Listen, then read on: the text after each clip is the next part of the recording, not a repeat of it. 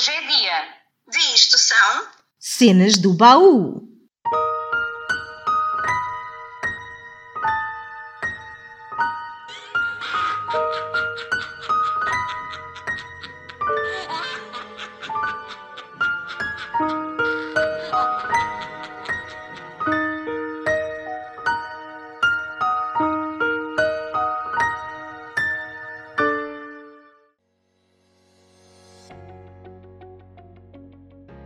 Olá, muito bem-vindos ao último episódio do podcast Isto são cenas do baú do mês terrífico de novembro.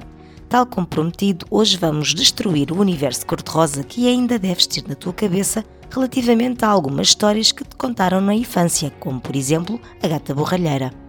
Sabias que esta história foi adaptada para crianças e que faz parte da obra Contos da Infância e do Lar? Pois bem, Contos da Infância e do Lar de Jacob e Wilhelm Grimm são a obra de língua alemã mais traduzida e editada no mundo, tendo sido publicados pela primeira vez em Berlim em 1812 e 1815. Tudo aconteceu quando um escritor chamado Clemens Brentano quis, em 1806, pesquisar e transcrever as canções populares antigas que existiam na biblioteca de Kassel, sendo-lhe recomendado Jacob Grimm. Jacob realizou este projeto juntamente com o seu irmão Willem, o que os colocou na linha da frente de um dos mais importantes movimentos literários e culturais da época. A recolha destes contos começou por ter um interesse etnográfico, sendo dirigido a um público adulto, não havendo inicialmente a necessidade de adaptar esta literatura ao público infantil. Os contos recolhidos por estes dois irmãos têm, portanto, uma estrutura e conteúdos por vezes bastante violentos, com origens no folclore. Contudo, os irmãos Grimm acabaram por ir realizando adaptações suaves que iam ao encontro dos preceitos morais do público burguês. Assim, os irmãos Grimm foram guardiães da literatura oral e recriadores ativos dessa literatura pelas adaptações que fizeram. E agora, vamos descobrir se afinal há sapato de cristal nesta história?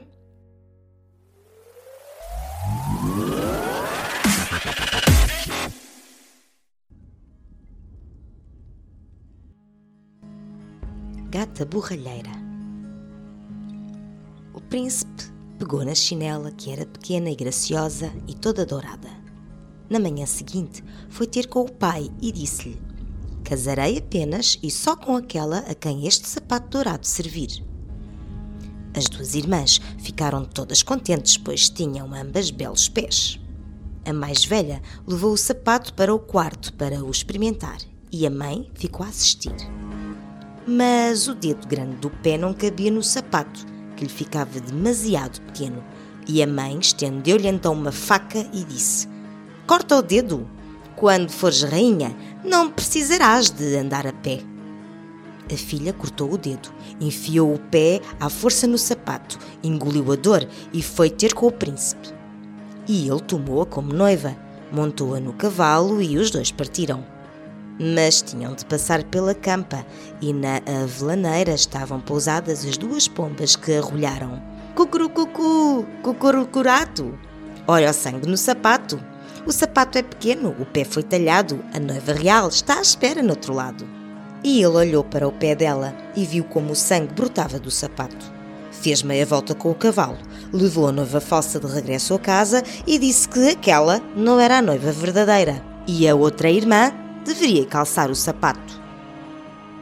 A irmã levou o sapato para o quarto para o experimentar e os dedos couberam sem problema, mas o calcanhar era grande demais. A mãe estendeu-lhe então uma faca e disse: Corta um pedaço do calcanhar. Quando fores rainha, não precisarás de andar a pé. A filha cortou um pedaço do calcanhar, enfiou o pé à força no sapato, engoliu a dor e foi ter com o príncipe. E ele tomou-a como noiva, montou-a no cavalo e os dois partiram. Ao passarem pela avelaneira, lá estavam pousadas as duas pombas que arrulharam. Cucurucucu, cucurucurato. Olha o sangue no sapato. O sapato é pequeno, o pé foi talhado, a noiva real está à espera no outro lado. E ele olhou para o pé dela e viu como o sangue brotava do sapato e manchava de vermelho as meias brancas. Deu meia volta com o cavalo e levou a noiva falsa de regresso a casa. Esta também não é a noiva verdadeira, disse ele. Não tendes mais nenhuma filha? Não, respondeu o homem. Só da minha falecida mulher é que tenho uma gata borralheira muito tosca. É impossível que seja ela a noiva.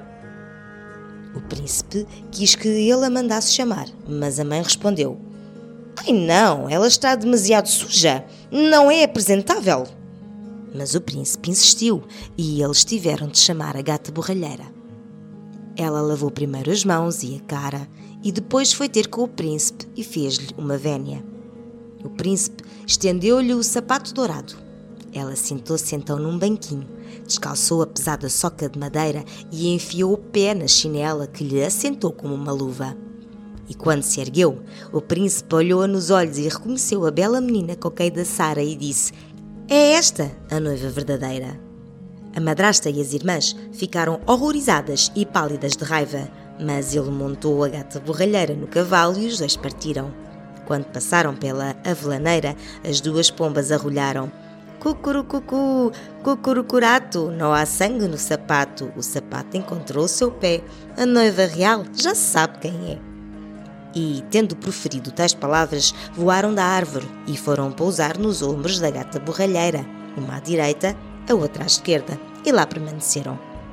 No dia em que a boda real ia ser celebrada, as duas irmãs falsas apareceram desejosas de cair nas boas graças da gata borralheira e tirar proveito da sua boa fortuna. Quando o casal de noivos se dirigia para a igreja, a mais velha colocou-se do seu lado direito e a mais nova colocou-se do seu lado esquerdo. Então as pombas arrancaram um olho a cada uma. Mais tarde, quando o casal saía da igreja, a mais velha seguia à esquerda e a mais nova à direita. Então as pombas arrancaram a ambas o outro olho. E assim, pela sua maldade e falsidade, as duas irmãs foram condenadas à cegueira até ao fim dos seus dias.